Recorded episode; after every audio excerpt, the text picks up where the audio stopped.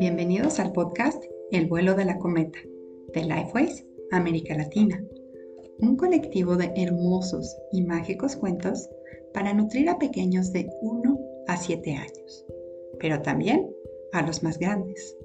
Nuestros cuentos, inspirados en la pedagogía Waldorf, tienen vocabulario amplio y rico, ayudando al desarrollo del lenguaje y son naturalmente sanadores.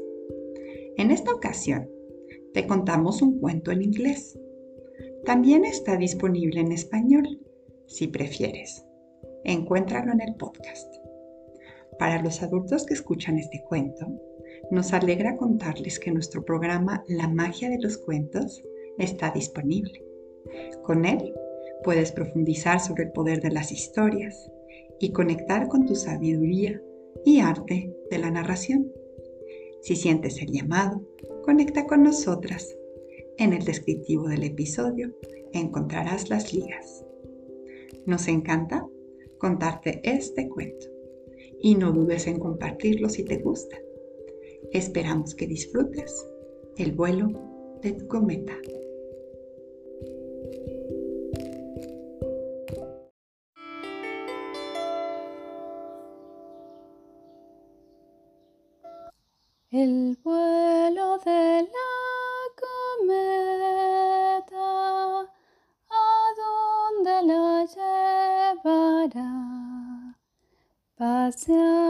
Por las estrellas, su magia recogerá de ilusión y fantasía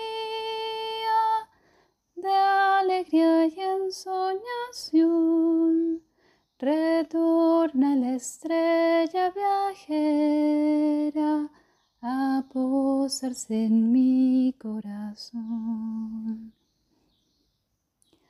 El vuelo de la cometa, ¿a dónde la llevará?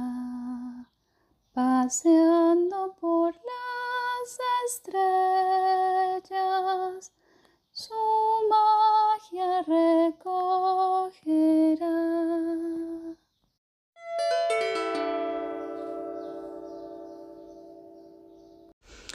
Have you ever heard of the monarch butterfly? It is a very special and beautiful butterfly. Her wings are black, white, and bright orange. She is well loved here in Mexico. We can only see her a few months because she loves to travel from Canada to Mexico every year. She usually arrives at the beginning of November during a very important celebration in which our houses, villages, and communities are decorated with many orange flowers called cempasúchil, a flower that only grows in fall and is bright orange. Coincidentally, it is a very similar orange of the one in the wings of the monarch. Those flowers have a very specific and delicious scent. The monarch lands in a forest of eucalyptus and ocotes in Michoacan, Mexico, to then continue her journey. For us Mexicans, it is a national symbol. We feel very grateful and fortunate that she has chosen our land to pay us a visit every year. Today, I would like to tell you the story of Sarah, a monarch that visited us last November. Brother Wind shared her story, and it is an interesting one. Sarah was a small green caterpillar, hungry, very hungry. She was born in a beautiful meadow in Canada, painted with white and pink flowers of milkweed that had delicious bright green leaves that she loved to eat. Father Sun touched gently her caterpillar skin with light and warmth that motivated her to eat and eat. One day she also felt very tired and started to weave. She weaved and weaved until she fell asleep in the warm and cozy cocoon she created. After some time, Sarah woke up. She was utterly surprised. Her body was very different and felt so light. She had wings. She could fly. She had a very good sense of smell and particularly enjoyed eating from the pink and white flowers of milkweed. Her days passed happily, playing around the meadow, following bees, eating pollen, resting in the shadow of a tree. But one morning she heard Brother Wind saying, Dear Sarah, open your wings and fly. Fly surely, strongly, securely. Time has come. You should move now. Sarah was not really sure what Brother Wind meant. Why would she travel if she was fine there? But then she understood. Father Winter had arrived without a warning and touched her light wings with his cold hands. She was so cold. She missed Father Sun's warmth and had to travel, and so she opened her wings, breathed deeply, and feeling strong, started to fly. From time to time, she used to hear Brother Wind saying, Here I am, here I am, Sarah. Fly surely, strongly, and securely. Here I am. Sarah was surprised to see that she was not alone. Other monarchs were flying with her. They were very kind. It was very pleasant to be in a group and travel together. Sometimes the butterflies would just open their wings and let Brother Wind do all the work, carry them quickly, very quickly but sometimes they had to fly hard and they felt tired, very tired. They flew by lakes, forests, meadows, mountains. They tasted flowers that were very different. They were not Sarah's favorites, but the flowers gave them strength and energy to carry on. Sometimes many monarchs would gather and form a group to rest. But very early in the morning, they would feel the cold hand of Father Winter waking them up, making them carry on with their journey. Sarah was starting to feel too tired. Even though Brother Wind helped sometimes, and the other monarch's company was very pleasant and cheerful, Sarah felt a big need to rest. One afternoon, while flying through a village, she smelled a delicious perfume that captivated her.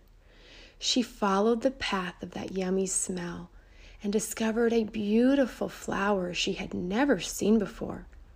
It was orange, bright orange, like her wings.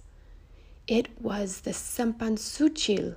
She tried the pollen and discovered that she loved that taste. It gave her so much strength and warmed her heart. Sarah knew that she was getting closer. She landed in a magnificent tree to rest and was surprised to discover that many of her travel friends were there as well. They were all resting, listening to the light humming of Mother Tree saying, Welcome, welcome, beautiful monarchs. Rest, rest. Father Sun is here. Sarah had arrived to Michoacan in Mexico. She was a very curious butterfly, and after a well deserved rest, she decided to explore that new land. In the morning, Father Sun touched her wings, motivating her to fly. She enjoyed her days in Michoacan, eating from those new flowers, drinking water in beautiful lakes playing with bees and dragonflies, feeling the warmth of the light of the sun. During the night, she fell asleep in the ocote, hearing the humming of Mother Tree. Time passed by, and one day Sarah laid some eggs, from which beautiful caterpillars hatched. They quickly grew and became hungry, very hungry, eating and eating until one day they felt the need to weave and weave, creating their own gorgeous cocoons. Until one day the cocoon hatched and they discovered they had wings and could fly. One of those caterpillars was Sarita, Sarah's daughter. An agile and cheerful butterfly who loved the ocote tree in which she was born. Sarita heard one day, Sarita, open your wings and fly. Fly surely, strongly, securely. Your time to move has come. Sarita had heard other butterflies mentioning a meadow with pink and white flowers that tasted incredibly delicious. That it was a long and hard trip, but it was worthy. She was naturally adventurous, so she opened her wings and started to travel. She flew strongly and securely, hearing a beautiful melody it was Mother Spring singing nice and inspiring. But sometimes she felt tired, tired, completely exhausted, and decided to rest for a couple of days, maybe weeks. The beautiful melody of Mother Spring was stronger and stronger and injected energy into her soul. She had to continue. One morning, Sarita flew by a beautiful meadow, sparkling with pink and white flowers. Their perfume was so delicious. She approached those beautiful flowers and tasted them. They tasted like glory. It was milkweed. The melody of Mother Spring said, Welcome, welcome, Sarita. You can rest. Father Sun is here.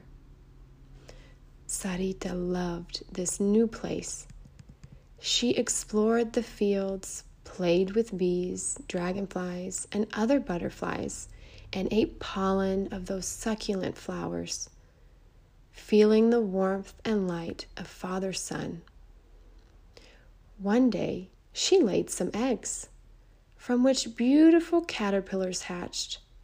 They quickly grew and became very hungry very hungry, eating and eating until one day they felt the need to weave and weave, creating their own gorgeous cocoons. And what do you think happened next?